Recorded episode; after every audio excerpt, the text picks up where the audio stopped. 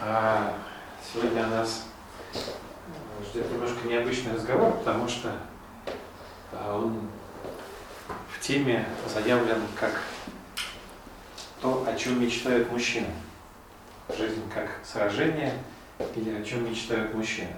Не знаю, насколько это будет интересно дамам. Ну, если я пришла, значит, мне эта тема интересна.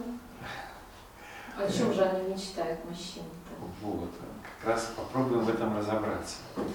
Э, с одной стороны, э, что-то мне нужно будет рассказать, а с другой стороны, нам вместе нужно будет попробовать поразгадывать некоторые загадочные стороны мужской натуры. Э, а если вернуться к названию темы, почему она, так, почему такое различие? Почему мы не говорим о том, о чем мечтает женщина? Об этом тоже говорим в соответствующих темах. А, но э, хотелось э, разделить сегодня, не для того, чтобы кого-то выделить, а потому что э, мы живем в такое время, когда очень многие естественные, природные различия между, в том числе и полами, они очень сильно нивелированы. То, что ну, еще в не таком далеком прошлом сознательно различалось, выделялось и считалось достойным отдельно мужчин, отдельно женщин, э, сегодня настолько смазано, что мы э, в обществе видим достаточно много э, женоподобных мужчин и достаточно много мужественных женщин, что с точки зрения равноправия, наверное, может быть и неплохо, но мне кажется, что природа взирает на это с ироничной улыбкой, потому что все-таки мы задумывались разными. И каждый со своими сильными сторонами, со своими достоинствами, ну, не обязательно свойственными другим. А сегодняшняя тема, как тема именно, она родилась э, не случайно, она стала результатом одной, одного происшествия. И я вам как на духу расскажу, что случилось, э, чтобы мы это происшествие с вами пережили вместе и, исходя из него, попробовали разбираться, в чем же дело. Было это два года назад, это было на самом деле. Редкий случай, когда нужно рассказывать не о какой-то легенде, а о том, что произошло на самом деле. Э, мы достаточно большой компании, человек 50, поехали летом помогать Северо-Кавказскому биосферному заповеднику. Это, кто знает, э, огромный заповедник, который занимает э, Кавказские горы с севера на юг. То есть он начинается в районе Сочи, а заканчивается с другой стороны Кавказского хребта. Но вот со стороны Сочи мы в нем и работали. Ну, это такая традиция, и отдохнуть летом, и помочь сделать какое-то хорошее дело, и пообщаться. В общем, это было очень увлекательно. А, но иногда судьба а, дает какие-то совершенно необычные повороты, и сделав ту работу, которую нас просили, мы немножко заскучали. И э, тот человек, который отвечал за этот заповедник, он в какой-то момент предложил для мужской половины населения, именно для мужской, э, новую необычную работу. Звучало это очень романтично, это называлось «кирковать тропу». Если вы когда-нибудь бывали в горах, высоко в горах, то, может быть, видели, какая там почва. Бывали? Ну, она достаточно каменистая, и она, чем отличается гора? Она всегда наклонная. Ходить по горам достаточно сложно, потому что там склон. Поэтому издревле для того, чтобы проходить по горам, люди делали тропы. А, но поскольку почва каменистая, то тропа, ее нельзя вытоптать, ее нельзя выкопать, ее надо вырубать. Э, и в горах тропы вырубают. И вот эту работу э, поручили нам, нам нас вооружили э, кирками. Представляете, что такое кирка? Кусок металла, ручка, достаточно тяжелая вещь.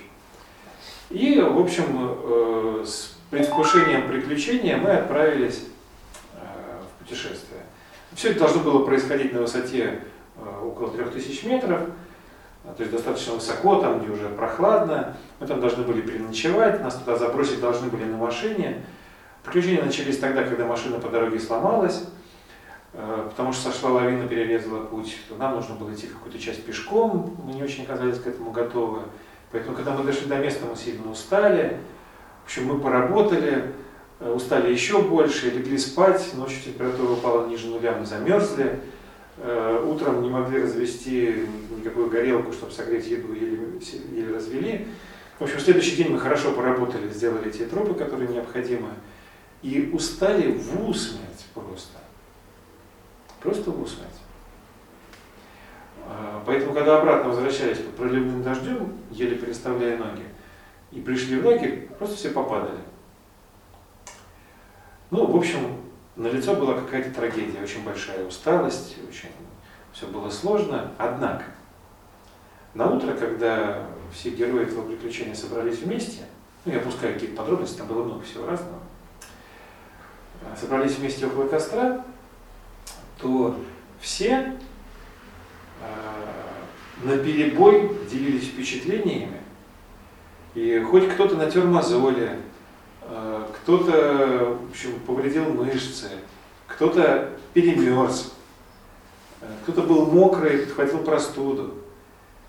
Все были в каких-то физических или иных шрамах, но были очень счастливы. Представьте себе сидящего вокруг костра компанию мужчин разного возраста, э, с высшим образованием и без, с горящими глазами, с восторгом вспоминающих, что было. Как вы думаете, в чем дело?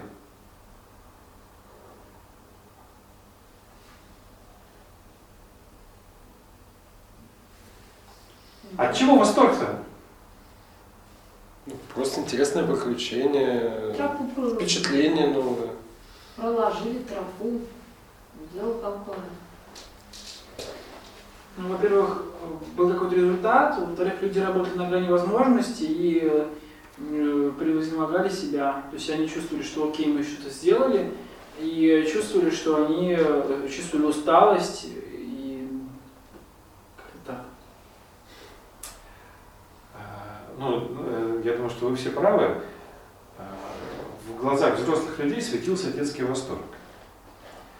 А, И причина этого детского восторга была в том, что каждый из участвовавших а, за вот эти двое суток небольшого приключения испытал огромное удовольствие от того, что ему пришлось сражаться, бороться. Бороться с холодом, усталостью, голодом, э, с нехваткой воздуха, а там действительно ну, уже так немножко гипоксия чувствуется, ты 30 секунд ты можешь махать киркой, после этого ты должен 2 минуты отдыхать. Ну, не хватает просто воздуха, поэтому меняется. Это тоже немножко необычно для жителей равнин, когда тебе просто не хватает воздуха для того, чтобы какие-то элементарные действия выполнять. Но то, что каждый, кому-то был тяжелый рюкзак, кому-то были неудобные ботинки, и все признались, что каждый испытал а, вот этот знаменитый момент, когда хочется все бросить к черту, простите за такое выражение, и убежать. Просто смыться отсюда, потому что, ну, очень плохо. Но поскольку рядом другие люди, поскольку дело, каждый находил какие-то аргументы для того, чтобы не убежать, а еще чуть-чуть продержаться, еще найти какие-то силы, чтобы превозмочь себя. И в итоге э, вот эта вот радость от того, что ты боролся, и что мы вместе боролись, и что мы победили, она была какой-то действительно вот такой детской, близкой к эйфории. И так получилось, что эта вот компания очень разных людей очень сильно сплотилась э, за это время, потому что пережили что-то общее. Мы потом сидели, долго обсуждали, э, в чем феномен э, вот этого события. И пришли к разным интересным выводам, которыми не только этими выводами, но и, какими еще мне хотелось с вами поделиться. А начать мне хотелось с того, что, наверное, нечто подобное испытывал каждый из здесь присутствующих. Да? А, Помните, как в детстве, я не знаю, помните вы или нет, свое детство мы смотрели разные фильмы, а сейчас тоже смотрим, которых, ну, в моем детстве это были фильмы о мушкетерах, или там «Не бойся, я с тобой», о каких-то героях, когда э, после очередной серии мушкетеров все выбегали на улицу, хватали палки, начинали фехтовать друг с другом. Э, Изображая этих самых мушкетеров, потому что э, очень хотелось быть похожим на какого-то героя. С вами бывало что-то подобное? Какие сейчас есть герои? На кого хочется походить? Человек-паук у детей сейчас в голове. Детей, ладно. Давайте детей оставим в голове. У вас? Дети это дети. Фантомас. Фантомас, да. Мне на Штирлица очень хотелось походить, чтобы быть таким же крутым разведчиком. А мне почему-то хотелось быть Саней из романа Вениамина Карелина «Два капитана». Угу. Ну, я понимаю, что эта роль как бы не очень для меня, но все равно хочется что-то такое открыть, что-то такое сделать, как Саня в этом романе. Найти кого-то, чего-то такое, ну, откопать, отыскать, что-то такое смысловое, как у Сани было. Надо почитать. Да, да, очень любопытно, любопытно делиться, потому что хочется э, попробовать то, что пробовали другие. А вам? А вопрос именно, кто в детстве нравился или кто сейчас нравится? И в детстве, и сейчас. Мне, например, в детстве Зорро очень нравился. Почему? Не знаю, как не- необычный типаж, наверное. Первый, первый такой супергерой, которого... Что такого? Ведь супергероев же много. Чем хорош Зорро? Мне тоже Ну, нравится. Ну я просто, я потом как-то надо, наверное, пересмотреть, потом почитал в Википедии, там ну, контекст гораздо более глубокий, что он там боролся там, Да, бог с ней с Википедией. Тебе-то он чем нравился? что ну, а- отважный, самоотверженный, там, борется с несправедливостью. Тебе хотелось также полететь куда-нибудь и снести голову какому-нибудь нехорошему человеку? Не, ну он же вроде там никого, ну, там шпага Он же летал, летала. да, он летал, он ездил на поезде, скакал на лошади. Это. Человек-паук больше. Да. Не, ну как-то наоборот. Ну, да. Наоборот, как-то, да. Хотел все-таки как-то ж- как не жалеть э, злодеев, а как-то там их, ну, показать, что они не правы, там, там, не знаю. Поставить на место, Да, пускай добро торжествует. Ну, что-то такое. Кстати, надо вспомнить еще что-то. Не особо вспоминаются такие. Я помню, с каким восторгом мы смотрели э, фильм «Не бойся, я с тобой». Видел кто-нибудь? Угу, старый. Первый фильм э, российский о карате, когда э, ну, для того, чтобы восторжествовала справедливость, э, один простой человек, ну не простой, а мастер, вот он учит других владеть руками, доказывая, что сила духа и воля это нечто гораздо более сильное, чем нож и даже огнестрельное оружие. Ну вот это вот философия карате, что твоя внутренняя сила, она может превзойти э, любой инструмент и оружие, это что-то было потрясающее. Все бегали по улице, поднимали ноги, кричали «Кия». Э, Это, это страшно заводило. Кстати, вот к слову, в 90-х боевик шел такой с Жан-Клод Ван Дамом, где он поехал, кажется, в Гонконг на чемпионат боевых искусств. А, да, да, да. Вот тоже все хотели быть Жан-Клод Ван Дамом. Почему? фильма. Потому что он такой боец. он Что, завод- боится. что заводило? Что было привлекательным? Тогда такого мало показывали. Ну, может предположение вообще в, ц- в целом, что привлекает супергероев? В том, что они обладают какими-то экстраординарными способностями и применяют их во благо. Потому что такая формула. живешь каждый день одной и той же жизнью, одной, одной и той же жизнью, а тут такие события, можно по вагонам побегать, найти что клад, найти какой-нибудь, победить кого-то. Да что любопытно, Андрей, что любопытно, ведь фильмов, где э, герои бегают по вагонам или там пальцем протыкают э, стены или что уж там говорить, спасают мир, их много. Ведь далеко не все они Настоящих мало. Э, не все они заводят, не все они э, пробуждают в тебе какое-то неравнодушие, а Я честно скажу, после э, фильма там «Не бойся, я с тобой» тебе хочется всех униженных и оскорбленных спасать. После того же Зора хочется бороться за справедливость.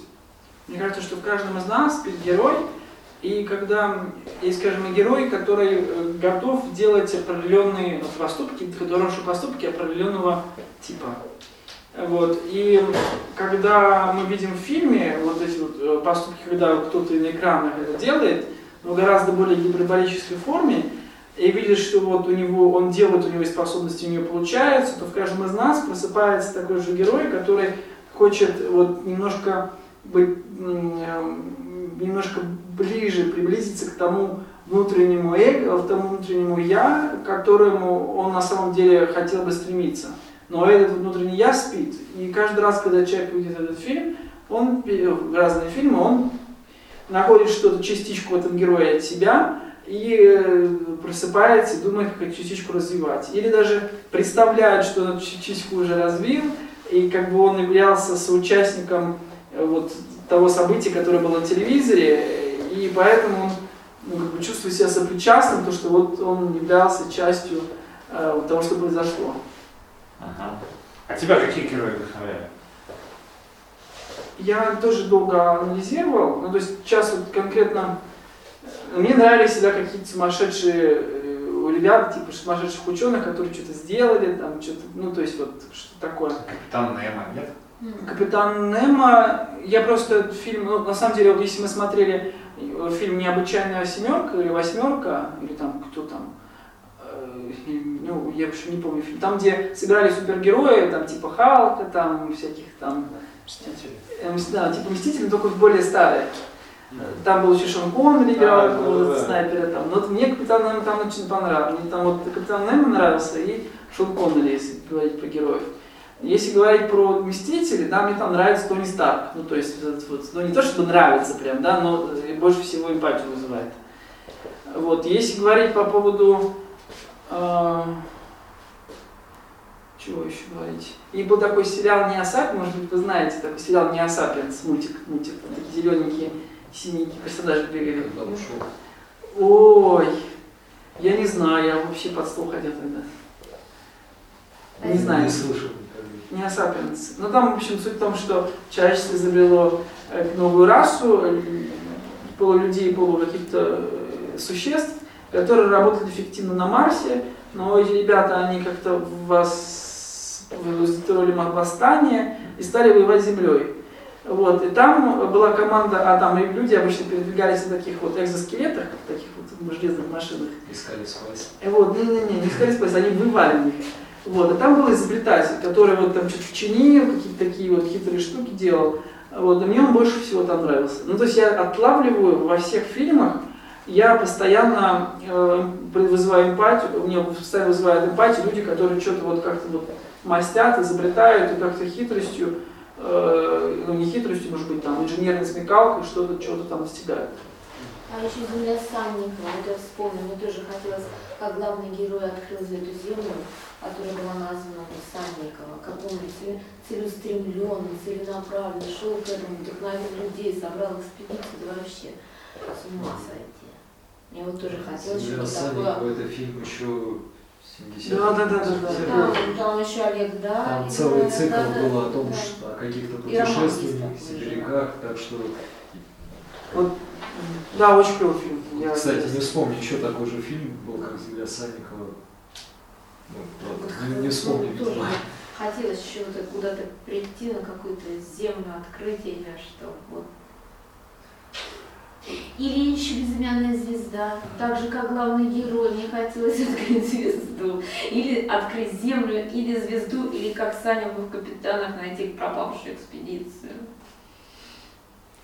А можно что подытожить? Ну, получается, причем цепляют супергерои, так, ну, вообще просто герои такие. Получается, что у них, ну, опять же, вот как Антон сказал, очень много внутри положительных каких-то качеств и черт, которые а, больше всего отражаются ну, то есть, если есть один герой, который не цепляет, у него только одно качество, там, суперсила, которая ему просто там всех раскидывает. А если герой именно вот как вот, не бойся с тобой, у которого много таких вот качеств, а, значит, получается, они сильнее всего будут вызывать внутри человека вот эти вот добродетели или положительные качества.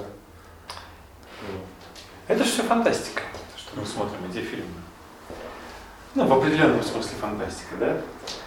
Но что любопытно, фильмы ли это, произведения ли какие-то, а, может быть, истории жизни, но вот те самые, как вы говорите, супергерои, чем они так крутые для нас? А, тем, что они делают то, о чем мы мечтаем. Причем иногда мы даже не знаем, что мы об этом мечтаем. Ну, как кто-то сказал, что жизнь-то она одно, второе, третье, каждый день одно и то же. И в конце концов уже забываешь о чем-то мечтать, потому что, ну, есть текучка, ты в нее включился. А душа-то чего-то просит. А природа-то внутренняя, она своего требует. И если повезет, встретишь такой персонаж, человека, если живого особенно, он пробуждает, трогает именно тем, что он показывает, что твои надежды, мечты о том, что это возможно, это осуществимо. Вот, пожалуйста. Ты, может быть, где-то в глубине души мечтал о том, что в мире не хватает справедливости, а Зора, вот он, он не только мечтает, а берет шпагу в руки и доказывает. Ты только, может быть, в глубине души мечтаешь, что можно создать какие-то совершенные приспособления, то, что может изменить мир, сделать людей счастливее, а там капитан Немо или кто-то еще, я забыл этих героев, называл, они это делают, вот, это существует. И э, вот это удивительное свойство, потребность человека в герое. В каждом из нас есть, может быть, неосознанная, но потребность в том, чтобы иметь героя. А, не кумира, не э, слово кумир, оно имеет немножко другой оттенок. Это тот, кем я восхищаюсь. Там, вот как там Бритни Спирс, вот как она поет. Да, но, но она для меня не пример жизни. Поет неплохо. Я Джексона люблю, Майкла, который. Но я не хочу жить так, как он. Он, он хорошо поет, мне нравится как артист, но для меня не пример жизненных ценностей. А тот же капитан Немо и вообще романы Жюль я прочитал их все, и ну, вот это, там жили мои герои. Потому что капитан Немо, он создал целый корабль, который плавал под водой и приходил на помощь э, миру в тех местах, где была нарушена справедливость. Меня это потрясало. Но как же так? Вот человек, принц, Дакар, вложил все свои деньги в то, чтобы создать такое чудо, чтобы фактически помогать людям. Я читал просто с огромным восхищением. И может быть, благодаря этому роману я и узнал, что подобные вещи можно делать, что это не фантастика. Потому что а как еще ребенок может это понять и почувствовать и пробудить в себе, когда мир вокруг несправедлив? В мире-то этого на самом деле реально не очень много. Но так было не всегда. И вот и книги, и э, фильмы, а иногда примеры живых людей возвращают нам эту потребность стать чуть выше и за кем-то пойти. Вы удивитесь, но это черта отнюдь не слабых людей. Можно подумать, что э, герои имеют слабые люди, или хотят иметь героя слабые люди, которые сами не могут, ищут героя. Я вам приведу пример Александра Македонского. Не слабый вроде человек. Да? Империю создал, полмира захватил. Э, в пример его подвиги до сих пор приводят. Когда Александра Македонского спрашивали,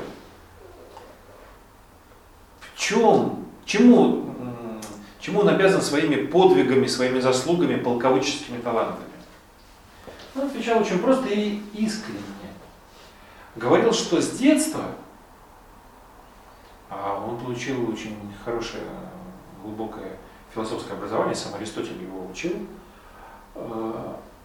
С детства его любимым героем был древнегреческий герой Ахилл.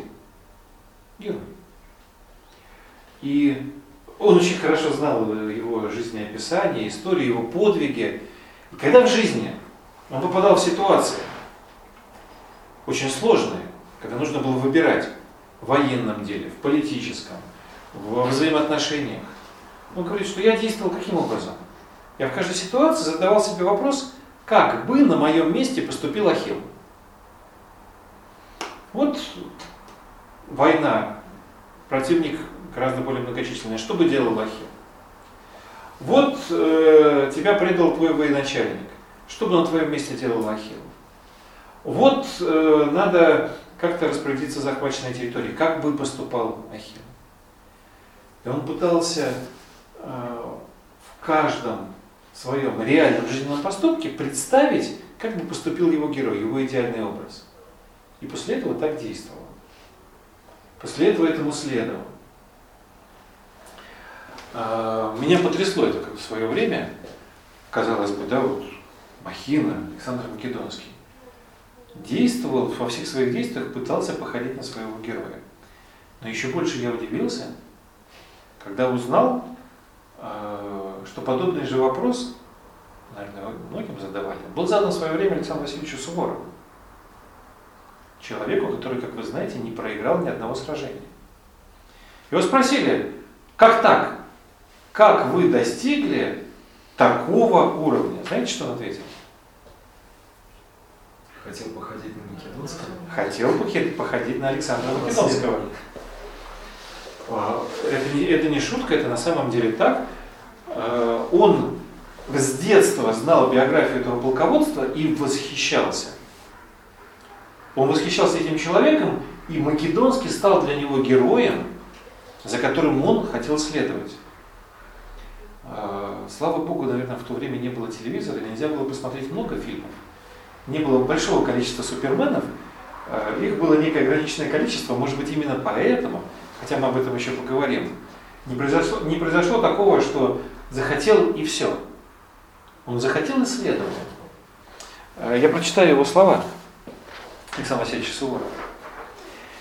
Выбери героя, бери пример с него, подражай ему в геройстве, догони его, перегони, слава тебе. Выбери героя, бери пример с него, подражай ему в геройстве, догони, перегони, слава тебе. А, очень интересно, э, сегодня у нас гораздо больше возможностей. Мы э, можем получить доступ к биографии любого великого человека, любого героя, э, любого даже вымышленного персонажа. Да, мы можем посмотреть кучу разных фильмов. Но это не означает, что стало больше Суворовых. Наоборот, некоторые пишут, что люди как будто даже немножко измельчали. То есть людей стало больше, а размер, человеческий масштаб человеческой личности в среднем немножко уменьшился. Возможно, потому что как-то утрачивается сама способность и одновременно потребность за кем-то идти. Можно я вам кусочек прочитаю из Илиады? А вы мне скажете, что вы чувствуете.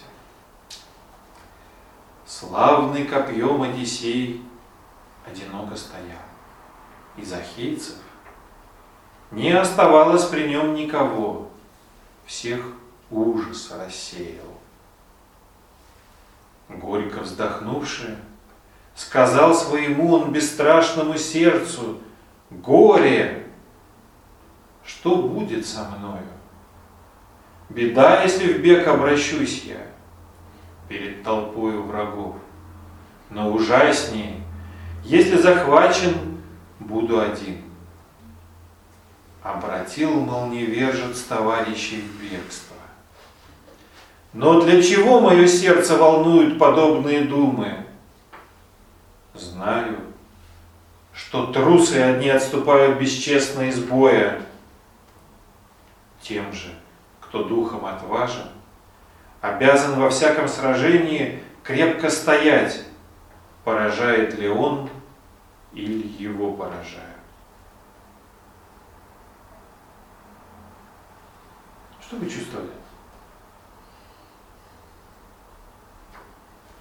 Я чувствовал стену, что, мол, никуда не уйдет, и все, будет стоять до последнего. Спасибо. Не что, не что думали, да? Сейчас я не прошу искать смысл или анализировать текст. А какое ощущение у вас вызвал этот кусочек? Ну, главный герой восхищает. Как вы анализируете, если восхищает? Мне он нравится. Если проще. По себе как-то. М? Не по себе Я как-то. вот думаю, что бы я делала, будучи на его месте. Вот, вот, вот, вот от этого я ждал. Вот эта вот удивительная э, человеческая способность, э, на мой взгляд, она ключевая в данном вопросе. А, произвольно или непроизвольно ставить себя на место героя. Э, Рискну предположить, что обилие впечатлений нивелирует эту способность. Мы так много всего смотрим и э, пропускаем через себя, что мы просто не успеваем вжиться, прожить э, хоть какой-то фрагмент. Именно прожить. Что значит прожить? Раньше люди читали книги, не смотрели кино. И это отличалось тем, что когда ты читаешь текст, тебе надо представить, что там написано, окунуться туда. У тебя нету картинки на экране, она у тебя в голове. Хочешь не хочешь, ты сконцентрирован, и ты там. И ты успеваешь вжиться. Ты совершаешь усилия. Ты внутрь проникаешь. Сейчас, конечно, это роскошь. Сейчас мы, как пишут, потребляем контент. А, Уже не требуется усилия. А жаль. В этом причина того, что нас не зацепляет. Не возникает вот этого ощущения, как вот Саша говорит, жутко стало, или Андрей говорит, стену почувствовал. Не действует на нас. Зачастую. То есть не исчезли герои из нашей жизни, а исчезла способность их чувствовать и за ними идти. Но это не единственная проблема, которая здесь и есть. Ведь все-таки иногда, скажите честно, что-нибудь, какая-то встреча, разговор, впечатление вызывает у вас ощущение вот этого вот преклонения, восхищения и желания походить. Я хочу быть как он. Бывает? Бывает. Мы же нормальные люди. И э, чем взрослее мы становимся, тем, может быть, менее эмоционально мы это переживаем. Но в детстве я помню, э, что после того, как ты посмотришь фильм, ты сразу бежишь и делаешь себе какой-то меч на улице, и все. И ты уже защитник добра. Ну, такие порывы свойственны и сейчас. Скажите мне, пожалуйста, по вашей практике, насколько долго хватает в жизни подобных порывов?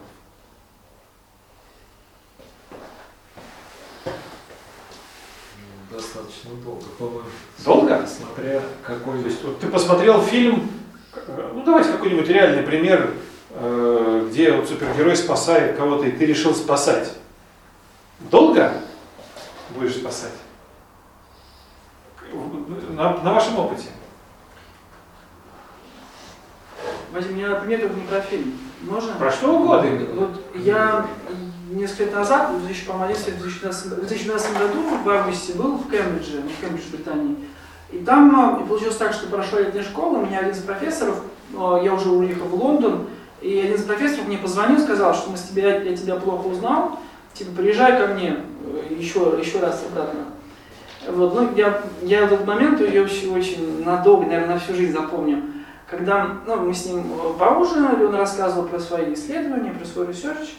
Вот, и э, постепенно, э, ну, то есть мне давал намеки, что типа он хочет меня видеть в аспирантуре, потом мы идем по, по лужайке, по, по площадке, такое зеленое красивое длинное поле, и спрашиваю, а ты знаешь, Антон, чем это поле знаменито? Нет. Да, вот тут был сыгран первый в мире футбольный матч. М, прикольно. Идем дальше. Он такой бак остановился и смотрит, может быть, я не знаю, может быть, он играл передо мной, я не знаю. И посмотрел на дом и стал всматриваться. Я говорю, что всматриваешься, чего остановились-то? Вот, да вот тут жил правнук Дарвина. Вот мы с ним периодически, когда он был жив, еще э, ходили в пивнушку и обсуждали там какие-то интересные теории. Э, потом мы пришли к нему домой, и я где-то там до трех часов ночи общались. После того, как мы пообщались, я уехал. Вот, для меня, э, честно сказать, вот вот эм, сама встреча и вот такая вот обстан- странная обстановка э, для меня была впечат- не то, что впечатляющей, но очень вдохновляющей, очень интересно, интересной. Я прикоснулся к каким-то вот не, не публичным частям, ну то есть выступления, а профессор там бородатый с трибуны, о чем-то разговаривает, да. Что тебя поразило?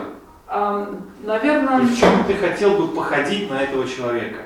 Есть, если Я даже не скажу, хотел бы я на этот человек походить. Вот он дело. Я как бы прикоснулся не к человеку, к самому как таковому, а какой-то вот в какой-то культуре, какой-то внутренней, ну то есть, грубо говоря, там кембриджских профессоров. Ты там, увидел другую сторону жизни. Да, я увидел другую сторону жизни, того, что вот Мы, является мы самым сейчас самым. говорим о том, мы сейчас говорим о, о примерах, когда какой-то герой тебя вдохновляет, насколько ты способен за ним последовать. Ну, понимаете, Вадим, дело в том, что это так или иначе откладывается на наше мировоззрение и откладывается на наших ориентирах. И мы уже бессознательно можем следовать каким-то вещам, которые вот впитали в себя. Вот, Действительно например, откладывается. а, вот смотрите, вот про Асаню два капитана. У него был девиз бороться, искать, найти, не сдаваться. И он настолько меня впитался, что в трудные моменты жизни я про это вспоминаю, и мне удается справляться с обстоятельствами.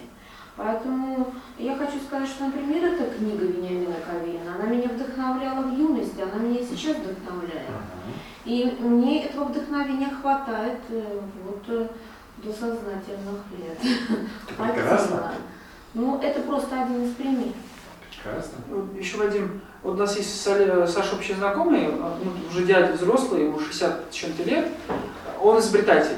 И он постоянно, то есть когда, когда мы с ним встречаемся, он постоянно вдохновляет меня, вот как можно сделать простую и очень эффективную клевую вещь, ну то есть, ну, которая сильно, которая улучшает мир. Например, у него три года назад, у мужа, у жены, у своего друга, у нее, она заболела энцефалитной головокружениной, заболела от энцефалитного клеща чем-то.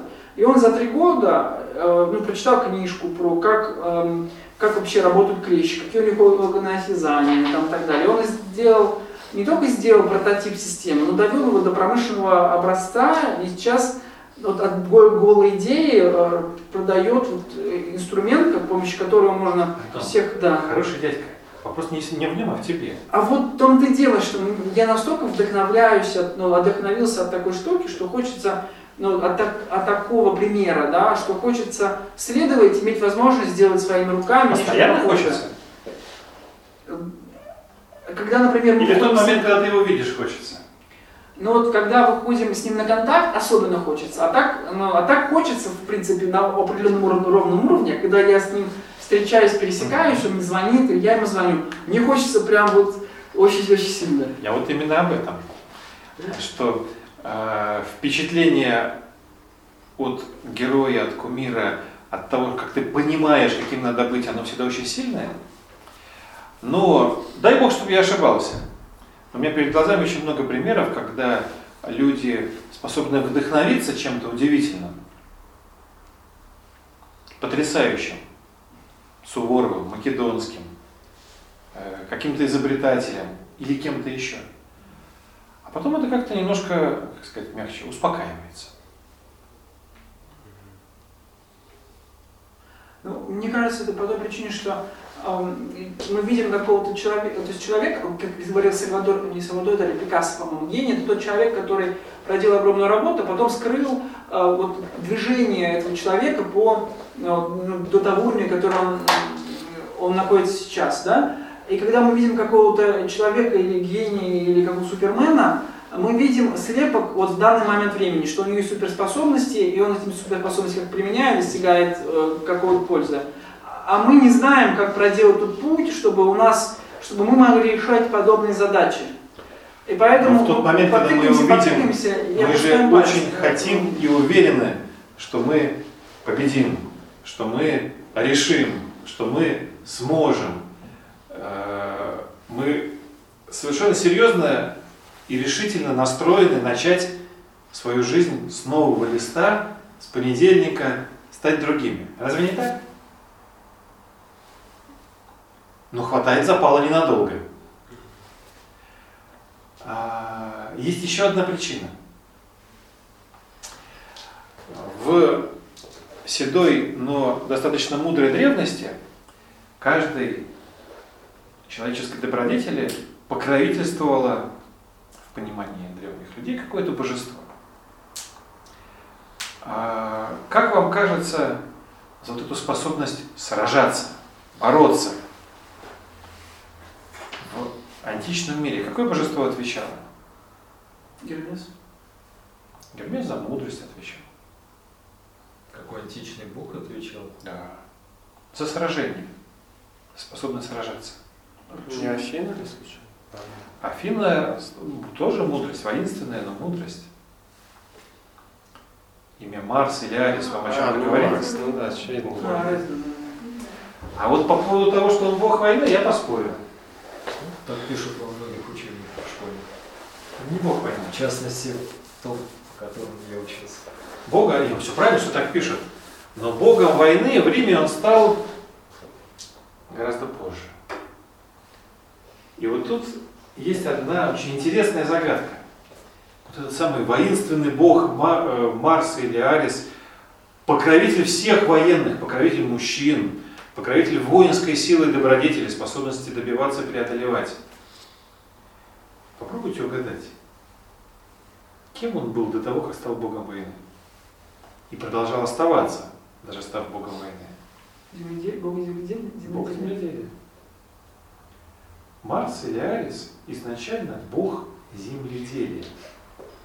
Казалось бы, какая связь? А связь очень любопытная. Что такое земледелие? Чему покровительствовал Марс? Он отвечал за потрясающий процесс прорастания.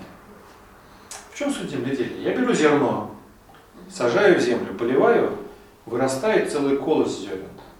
Я беру желудь, сажаю в землю, вырастает целый дуб. В маленьком желуде, маленьком, беззащитном, крошечном, внутри скрывается могучий дуб. Я освобождаю его. Я позволяю этому дубу проявиться из желудя. Это быстрый процесс? Нет. Десятки и сотни лет. Он медленный. Можно его остановить? Попробуйте остановить растущее дерево, если оно начало расти. Оно пробьет все, это потрясающая сила. Это самая большая сила жизни, которую можно наблюдать. Марс отвечал именно за эту силу. За самую сильную и мощную силу в природе, силу жизненного роста. Силу проявления скрытой сути, которая есть во всем в природе. А потом стал Богом войны. Есть что-то общее между войной и земледелием. Борьба. Борьба. В чем разница? И там, и там борьба. Ну, в земледелии там все-таки борьба ради жизни, а, ну, как ра- ради процветания, то есть, ну, не процветания, а чего-то раскрытия. Так. Ну, а в войне, там, ну, не знаю, в войне есть какая-то разница. Завоевать. Борьба за развитие и борьба за сохранение. Может быть. Или опять же, а борьба за развитие это да. Ну, хотя по идее, да. Ну, Если примитивно, то на войне воины ходят с мечами, а здесь воин, человек, должен спахать поле в одиночку, потом все это посадит, потом Не настолько, Андрей, не настолько прям- прямолинейно, потому что э, Марс покровительствовал не земледельцам, хотя им тоже, в основном земледелию, то есть самому процессу. А процесс роста, он очень похож на битву. Только битва, ты сражаешься с врагами вне себя. То есть ты идешь и сражаешься с кем? А рост происходит внутри. А реально этому покровительствует один и тот же Бог, это одна и та же сила, это две ипостаси одной силы. Это внешняя и внутренняя борьба. Это сражение за достижение какого-то результата и сражение с теми препятствиями, которые мешают твоему росту. Таким образом, Марс не случайно покровитель воинов, потому что настоящий воин – это тот, кто в первую очередь победил самого себя. Еще Будда говорил две с половиной тысячи лет назад, что тот, кто победил самого себя, ценнее того, кто в тысячу раз ценнее того, кто победил тысячу воинов. Самая серьезная победа – победа над самим собой. Поэтому настоящий воин – это тот, кто побеждает себя, преодолевает себя, свои страхи, комплексы, недостатки, пороки. И тем самым обретает способность добиваться цели, воевать, вести внешнюю битву. Одно связано с другим. Это две стороны одной реальности. Почему, ставя перед собой великие цели, вдохновляясь ими, мы быстро сдуваемся? Только ставя перед собой великие цели. Потому что мы следуем только одной ипостаси Марса, внешнему сражению. Нас вдохновляет внешняя битва, достижение результата. За что сегодня сражаются мужчины? За, за, За благосостояние. ну, Заработать деньги, да, за женщин. э, найти лучшую жену, За уважение. э, за честь, да, чтобы меня признавали и уважали. За результат. Научный какой-то еще. То есть я открыл, я молодец. Я построил мост, я молодец. Да? Что объединяет все эти объекты сражения? Они внешние по отношению к человеку. Только половина Марса проявляется, и поэтому нет удовлетворения. Расскажу вам еще одну историю. А, Мне в жизни повезло, несколько лет я занимался альпинизмом. Почему я считаю, что это повезло? Я открыл для себя часть жизни совершенно фантастическую, потому что э, ты попадаешь в город, ты попадаешь в коллектив, э, это одна команда, это взаимопонимание, это всегда подставленное плечо, это взаимовыручка, это какая-то фантастика, это вот идеальная жизнь, э, где люди такие, какие они должны быть. Поэтому меня всегда тянуло в горы. Но я же не жил в горах. В горы мы уезжали на какое-то время. А потом с этими людьми, с которыми все было так фантастично, мы возвращались домой. И происходила удивительная вещь.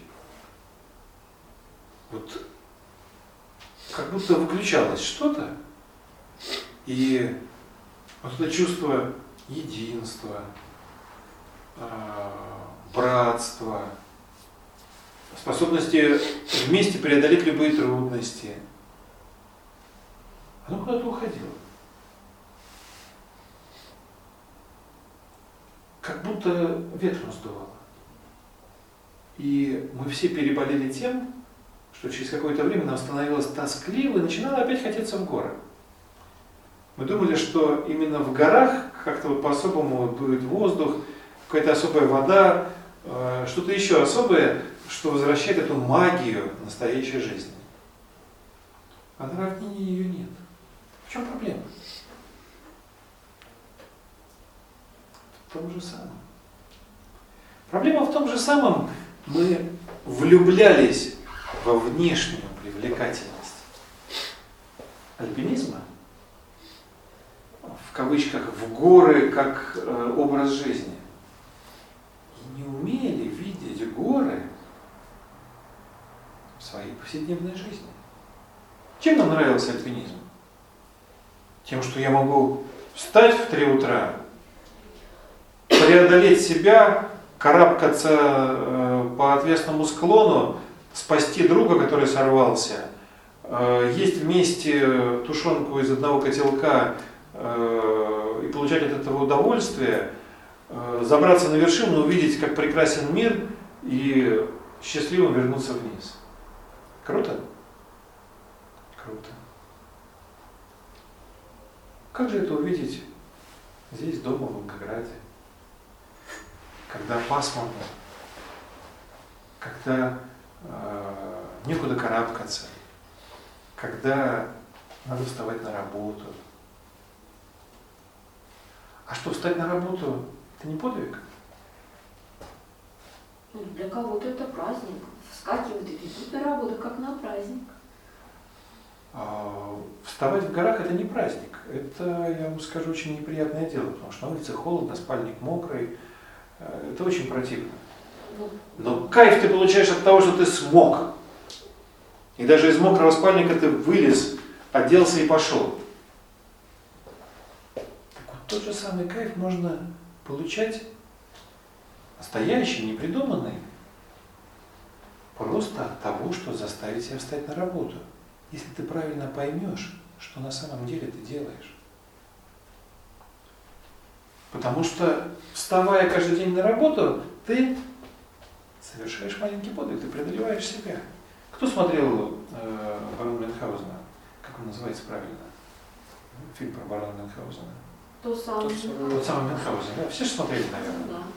Помните, там э, спрашивают, скопировал, жалко себе цитату, э, смеются там над Мюнхгаузеном, которого в расписании был подвиг. Мгм. Вот, что это все себе позволяют каждый день совершать подвиг? Что это такое? И тут один скромный служащий говорит, вы знаете, я каждое утро хожу в магистратуру. Это не подвиг. Но что-то героическое в этом есть. И я уважаю этого человека из фильма «Тот самый Мюнхгаузен», потому что с моей точки зрения, может быть, я ошибаюсь, но с моей точки зрения он правильно смотрит на жизнь. Вопрос не внешней стороны, вопрос не высоты горы, на которую ты залез, вопрос того внутреннего усилия, которое ты совершил. Да, когда ты из последних сил держишь веревку, на которой висит твой друг, потом ты об этом будешь рассказывать всем своим друзьям, и тебя, тебя все будут уважать.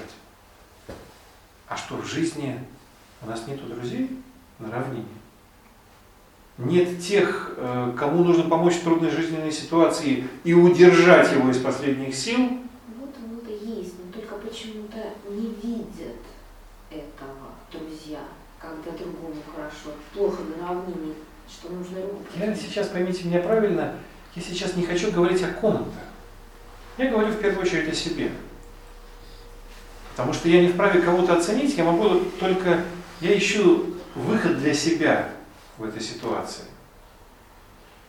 И, честно говоря, я считаю, что в жизни не меньше возможностей, чем в горах в этом смысле.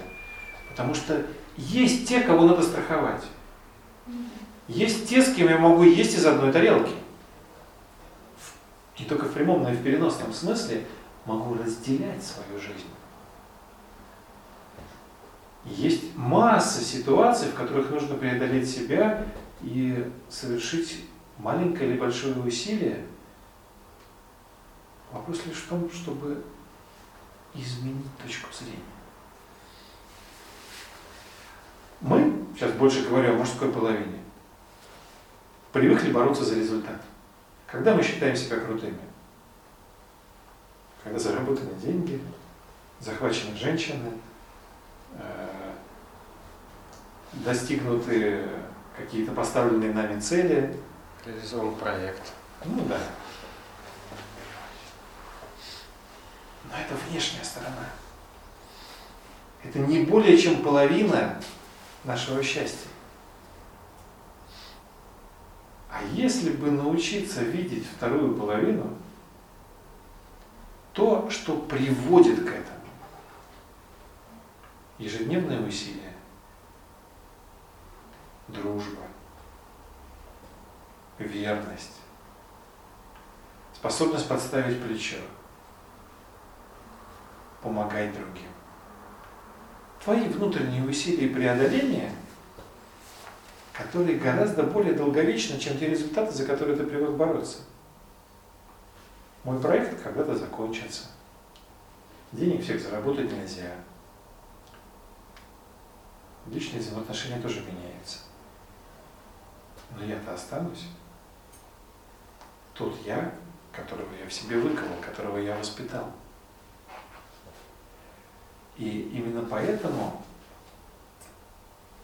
традиционном формировании мужчин, воинов, гораздо большее внимание уделялось способности человека побеждать вначале самого себя.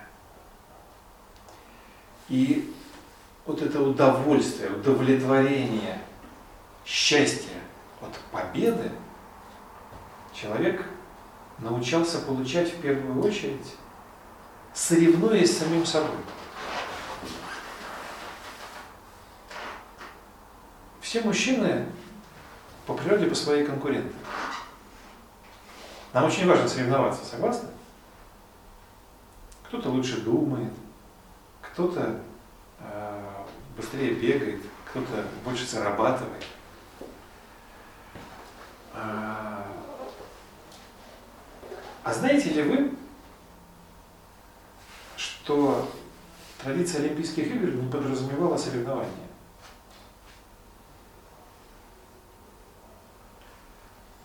Мы привыкли, что устраивается чемпионат мира, и там важно выиграть у всех. А помните, что были Олимпийские игры? Знаете, с кем соревновались атлеты? Может, со своими же достижениями? Со своими достижениями во имя богов. Если я пробежал за такое-то время, а потом смог пробежать быстрее, я показываю, что человек стал сильнее. Какой человек? Я. Я не могу сделать вас сильнее. Могу сделать себя. И представьте, как круто вести соревнования с самим собой. Научиться работать эффективнее, чем ты работал. Поступать добрее, чем ты поступал раньше. Быть сдержаннее, чем ты был раньше. Соображать лучше, чем ты соображал раньше. Успевать больше, чем ты успевал раньше. Не за результат бороться, а за внутреннее качество того, что ты делаешь. Таким образом, возвращаясь к теме, которая была заявлена в самом начале, природа, мужская природа, это природа воина, это изменить никто не сможет. Мужчина призван в эту жизнь, чтобы сражаться. Но то, к чему мне хотелось призвать э, всех присутствующих, это то, чтобы сражение не ограничивалось только внешними достижениями. Они зачастую иллюзии. Чтобы мы научились, распробовали вкус внутреннего сражения. Соревнование с самим собой. Потому что потребность сражаться есть всегда. И единственная настоящая возможность, где мы всегда можем добиваться результата, это наша внутренняя битва. У меня все. Спасибо. Какие есть у вас вопросы? А, а если, скажем, ну, бывают же не всегда внутренние победы, бывают же внутренние поражения, они, наоборот, влияют как-то деструктивно, получается, в таком случае. Если сильно... Что, что это- значит, а что значит поражение влияет деструктивно? Это как? Ну, как бы, когда ты, там, скажем, себя преодолел, там, это, как бы, ты это отметил, ты, как бы, тоже почувствовал. Когда ты, получается, себя не преодолел, там, бывает, можно это проигнорировать, ну, там, ла- ладно, в следующий раз мало. А если на этом, получается, тоже обратить внимание, как-то вы... Здесь опять идет сопоставление с тем результатом, на который вы равняетесь. Если я получил результат, я преодолел, я справился. А если видимого результата на внешнем уровне нет, то тут э, ощущение того, что не справился, не преодолел, то есть поражение, так что ли? Ну, у меня вот такой вопрос, что, что делать, А на самом деле, может быть, это совсем и не так. А отсутствие желаемого результата на внешнем уровне не означает, что вы потерпели поражение. Мне интересная мысль ну, пришла еще недавно. Ну, да? Ну, может быть, Вадим хочет сказать, ответить на этот вопрос. Если ты по, ты по Да, да, да, этому поводу. Очень интересная мне мысль в голову пришла, что как бы, есть желание эффективных решений, то есть что все наши решения, они эффективны, и наши действия, они приводят к какому-то результату, да? Но делая такие постоянно эффективные решения, мы не получаем опыт неудач и ошибок, и мы не знаем, как это вот э, проиграть. Ну, то есть вроде бы как в кавычках проиграть, да? Но по, и по факту нужно, не бо- ну, то есть я внутри не боюсь тех решений, от которых я проиграю, я понимаю, что если я играю, то я уже выигрываю. Вот, и получая какой-то опыт, он, этот опыт наслаивается друг на друга. И в итоге э, я становлюсь более полным, ну то есть, на- я бы сказал, наполненным, обладавшим и тем, и другим опытом. И я могу отделить одно от второго. И я понимаю, что значит э, высокое достижение, а что значит э, высокий, высокое дно, в смысле глубокое дно. А если я стремлюсь к эффективным решениям, у меня все начинает идти примерно на одном уровне, потому что я не знаю, что значит сильно, э, сильно улучшиться и сильно упасть. Что такое стремиться к эффективным решениям? Я вообще не понимаю. А, ну, скажем так, когда мы что-то делаем, мы хотим, во-первых, это сделать максимальным, с максимальной отдачей, а когда мы принимаем решение, мы хотим найти, выйти на то направление, на которое приведет к максимальной отдаче. То есть два раза. Да? Первое мы выбрали направление, второе мы реализовали. И вот ошибка может быть на уровне принятия решения, мы идем не туда. Или на уровне э, мы что-то делали, а сделали плохо. И тоже как-то не так получилось. Вот. И по факту э, ошибка на любом из этих уровней, она тоже хороша. Но, конечно, не надо избегать. Вот так. Антон, очень красиво, но непонятно. Пример. Я должен прочитать вам хорошо лекцию. В чем здесь эффективность решения? Вы решили, да, вы решили, что вы будете какую-то категорию лиц образовывать, передавать какие-то знания, жизненные установки, и в, конечном итоге вы сделаете их лучше. Вот. И вот, вот у вас такой, и вы можете принять, выбрать разную категорию лиц. Я не могу выбрать. Лица, которые пришли, они пришли. Я Вадима воспринимаю несколько иначе. Вадим создает условия и возможности для того, чтобы подумать над каких, какой-то темой интересной для тех людей, которые приходят, пообщаться, поделиться своим опытом. Вадим передает свой опыт и свое видение, и тем самым вызывает как бы ответную реакцию. Ведь нельзя сказать, что, например, люди, которые приходят на лекции к Вадиму или Коле, они уровнем ниже или необразованные, или еще как-то, правильно? Это интересные люди с разным образованием, которые приходят послушать друг друга, послушать чье-то мнение, поделиться своим, поучаствовать в осмыслении, может быть, осмыслении какой-то темы, которая им интересна. Да, я совершенно с вами согласен.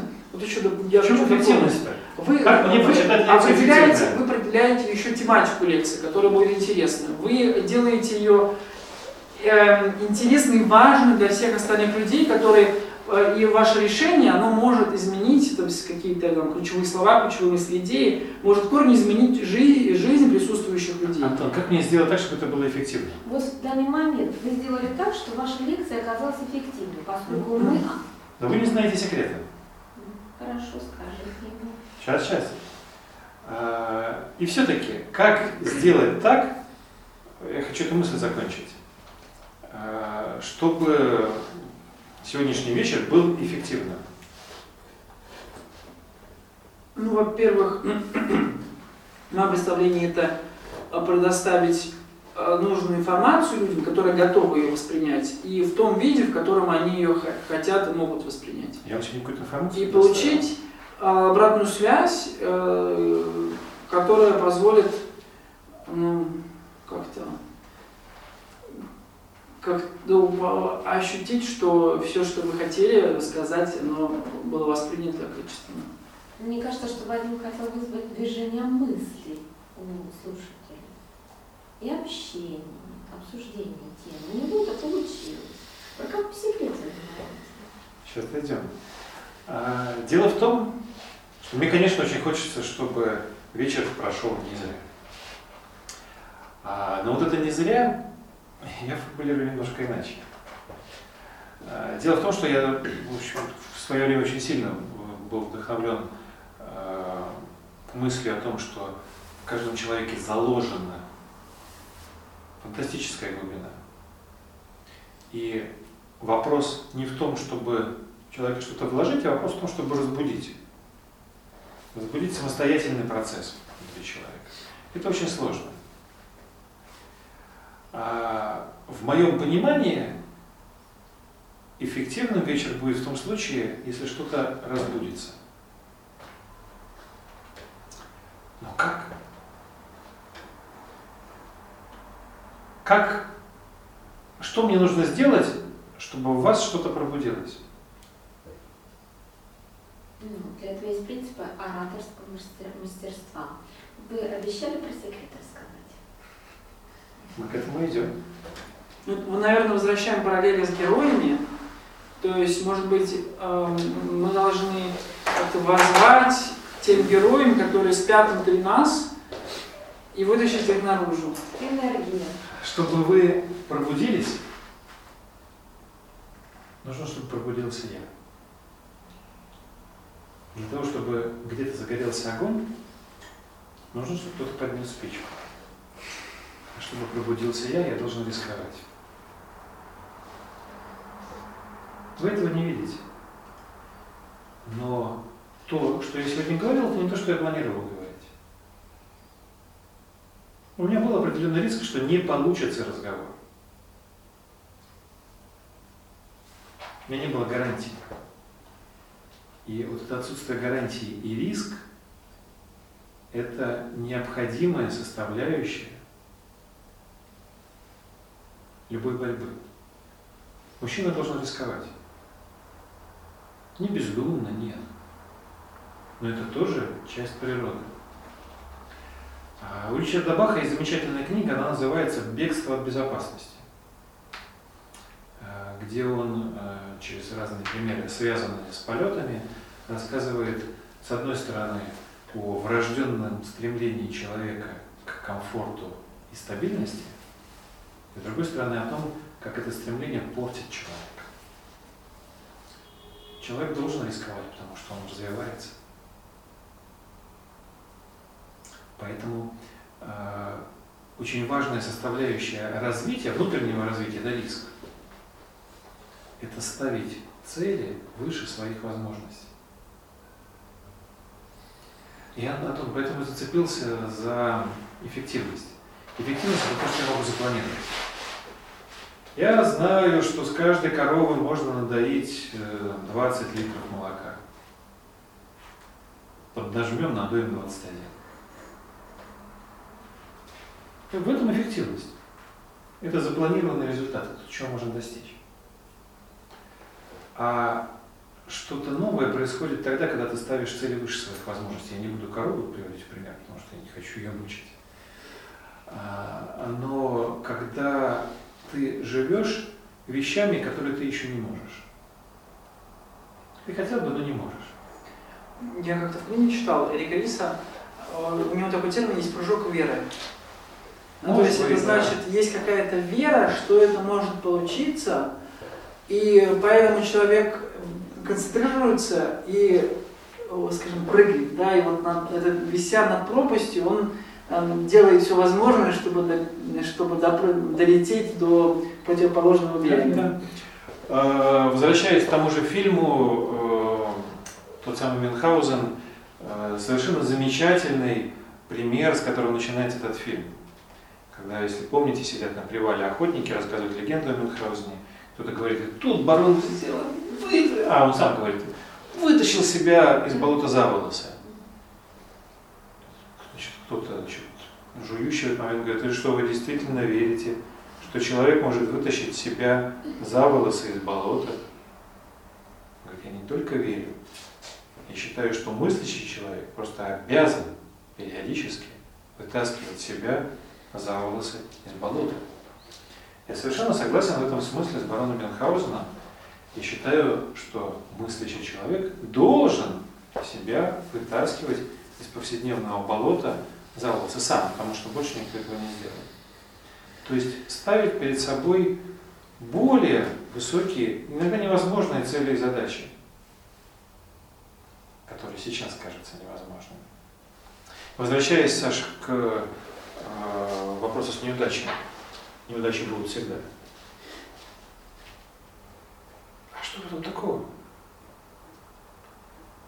Дело в том, что когда возникает неудача, мы психологически ее воспринимаем как конец. Но хорошо, представь себе, что я чищу картошку. Я срезал с нее шкурку. Картошка очистилась?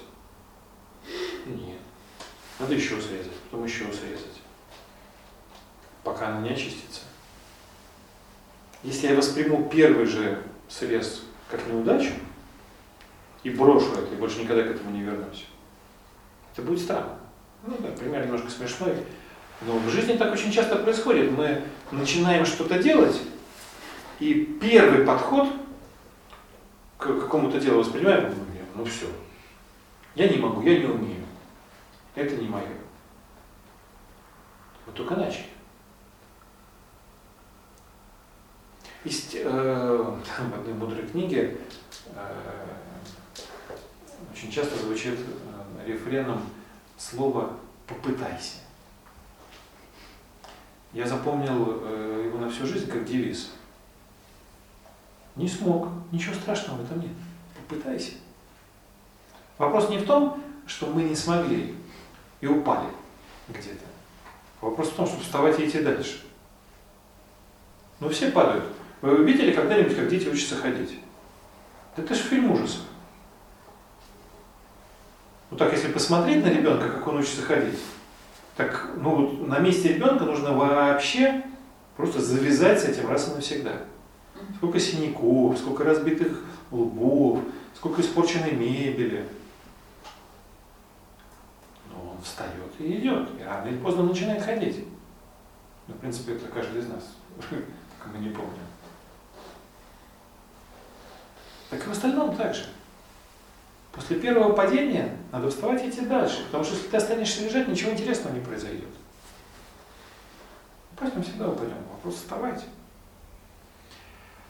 Это такая, на самом деле, серьезная вещь, и это огромная сила.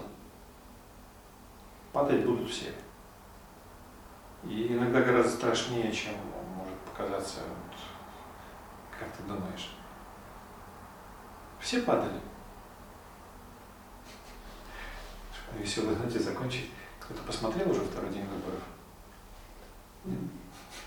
Я очень люблю этот, этот фильм. Э, там э, часть сюжета в том, что губернатор презентует мост, построенный через Волгу, и на презентации этот мост рушится. Ну и, казалось бы, карьера губернатора все. На презентации моста прям падает. Ужас. Ну и там э, люди, которые э, во власти, которые покровительствуют губернатору, они должны решить, поддерживать или не поддерживать этого общем, неудачника. Ну и, в общем, после какого-то размышления они так друг другу многозначительно говорят, у кого из нас в жизни не было такого моста? Ну, в смысле, а, у кого из нас в жизни не падал мост? Ну, то есть, ну, через неудачи проходили все, даже такие страшные. Вопрос в том, чтобы подниматься и идти дальше. Так что, ну, вот ты знаешь, э, есть замечательная фраза, э, знаешь, кто не ошибается? Хм, так тот, кто ничего не делал.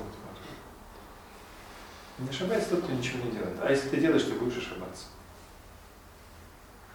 Не знаю, вдохновило тебя или нет, эта перспектива. Я хочу еще одну, одну фразу, которую мне, историю, которая вдохновила, и потом историю жизни сказать, коротко. Эм, я читал книжку про Бенджамина Франклина, вот, и он говорил, что в 6 лет купил свисток. Причем в 5 раз дороже его цены. И он походил к ребятам, э, свистел этот свисток, спрашивали, а почем ты его купил? Ну, говорят, там, типа, 10 баксов. А этот цветок стоил там полтора доллара.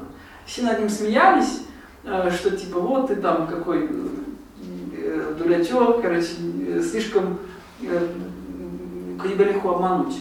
Вот, и он жил с этим ощущением, то есть он, не хот... он принимал решение с ощущением, не дай бог, я куплю еще такой свисток. Ну, то есть в кавычках. И в 22, там, 25 лет он понял, что некоторые э, покупают подобный свисток, в кавычках, и живут с этим всю жизнь. И вот так лучше, чтобы вот подобное, чтобы он начать ошибаться, то есть этот комплекс начинания ошибаться, он закончился как можно раньше, э, чем потом, э, то есть человек набирал опыт, и потом эм, этот опыт стал, и с помощью этого опыта он избегал каких-то очень серьезных передряг в жизни. Вот мне, например, это очень впечатлило. Я, может быть, пересказал не настолько красочно, но... Идея Но- в том, э, чтобы не совершать ошибок или не иметь опыта ошибок. а, в том, идея в том, что а, у каждого в жизни есть э, свой купленный свисток. Ну, то есть как каждый, э, каждый ошибался, э, кто-то ошибался Как еще и раньше, ошибется. серьезно, кто-то позже, кто-то комплексовал по этому поводу, кто-то не комплексовал. Да? И вот Да. Бенджамин? Франклин, он, его вот этот вот свисток, который он купил, э, он позволил ему включить механизм внутри э, осознанности при каждом принимаемом решении. И Ага. он с помощью вот этого механизма Ну, осознанности, чтобы меньше он- ошибаться. да, он ошиба- ошибался меньше. Обдуманности, так? Меня во Франклине, э, спасибо за пример, э, очень сильно трогает идея, которую он разработал, которую впоследствии даже Толстой Лев Николаевич применял. Это знаменитый франклиновский журнал. А, Бенджамин Франклин был выдающимся человеком, который э, очень многое в себе смог развить сам. Любопытно как. Он как раз знал толк в этой внутренней стороне жизни. А, Он ставил перед собой задачи по развитию тех или иных добродетелей. У него была разработана методика, заключавшаяся в том, что ему нужно каждый день делать маленькое усилие в направлении той или иной добродетели. Ну, сознательное. А его журнал был своего рода отчетом, где он фиксировал эти ежедневные усилия. Кому будет интересно, посмотрите, как он был устроен, это все легко найти. А, Это совершенно потрясающее средство, помогающее э, человеку работать над собой. Ты выбираешь какую-то добродетель, э, от э, смешных меньше есть, до серьезных, э, которые гораздо тяжелее не раздражаться или там э, всегда быть радостным. Но работаешь над этим каждый день. До тех пор, пока не появится результат. И каждый день фиксируешь. Сделал ты запланированное усилие или нет? На первый взгляд, очень просто, а если пробуешь, не очень. Но вот даже Лев Николаевич Толстой это использовал.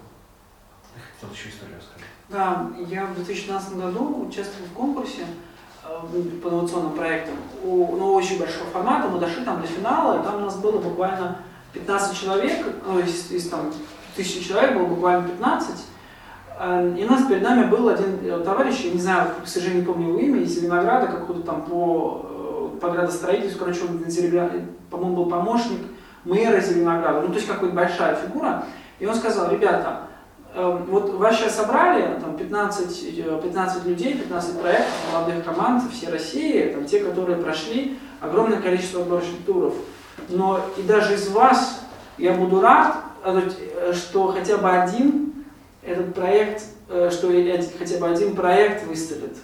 Вот. Но когда у вас не получится, я уверен, что не получится у большинства, абсолютного большинства из вас, вставайте, поднимайтесь с колен и продолжайте. И когда-то вы проснетесь, то есть опытным и успешным. Вот, вот это вот мне, конечно, тоже очень впечатлила его фраза о том, что мы все провалимся. Ну, то есть, вне зависимости от того, что мы вроде бы как победили, но мы, э, то есть шанс того, что мы э, создадим что-то жизнеспособное, он э, равняется, ну, очень маленький. И счастье, возможно, не в том только, чтобы создавать проекты хорошие, но в том, чтобы быть хорошими людьми. Потому что не проектами мы меряемся. В конечном итоге не в проектах. Проекты нужны. Результаты нужны. Вадим, Мне кажется, что мы проецируем себя и какие-то вот свои какие-то жизненные установки через то, что мы делаем. Есть По факту это же проект, это инструмент про- ну, как бы влияния своего внутреннего я на поэтому, мир. и поэтому такие скучные и роботизированные проекты сегодня. Мгм. Мы проецируем свои внутренние установки. Так вот надо их менять в первую очередь, чтобы было что проецировать. Сергей Довлатов очень, э, э, по-моему, ему принадлежит фраза.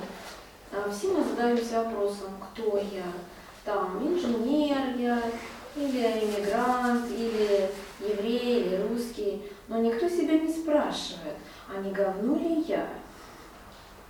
Вот так как бы, если таким э, мужским языком Сергея Довлатова. Вы же, э, тоже как-то я слышал интервью, спросили, а ну, как вы себя отождествите, на чем вы специализируетесь? Он говорит, я не хочу себя отождествлять, там, программист, там, разработчик, еще кто-то. Я специализируюсь по жизни. Ну, то есть я специалист по, по проживанию этой жизни на максимальном, ну, то есть ну, максимально хорошо, экологично и я, к сожалению, не помню.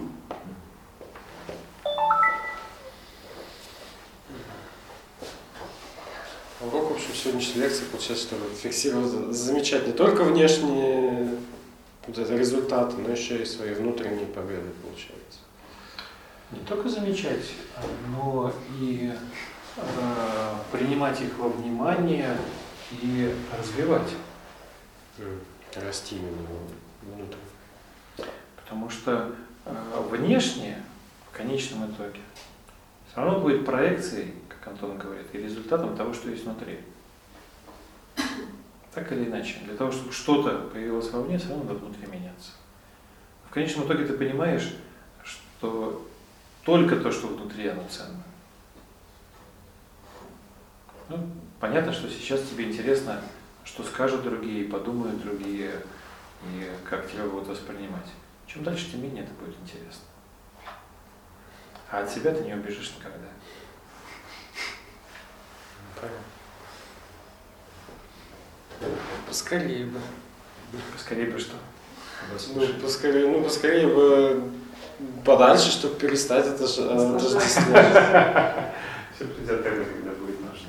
Ну, Ну, Тоже еще такая поводу скорости жизни, поскорее бы. Вот мне тоже очень впечатлило. ам, Парень встречал, начал встречаться с девушкой, ну, нашего возраста примерно. Вот, и подарил ей виноградную лозу. И сказал, как бы я хотел, чтобы виноградная лоза была э, жемчужными, вот в форме винограда, который я мог тебе подарить, и вот ты могла это оставить э, себя очень надолго. И а, а в итоге они женились, 50 лет жили вместе, и как-то раз на 50 на золотую свадьбу этот мужчина принес ей жемчужную лозу. И сказал, как бы я хотел, чтобы эта жемчужная лоза, обернулась именно той виноградной кистью, которую подарил тебе 50 лет назад. Ну, то есть, я, жизнь, э, не, не надо торопиться жить, все будет.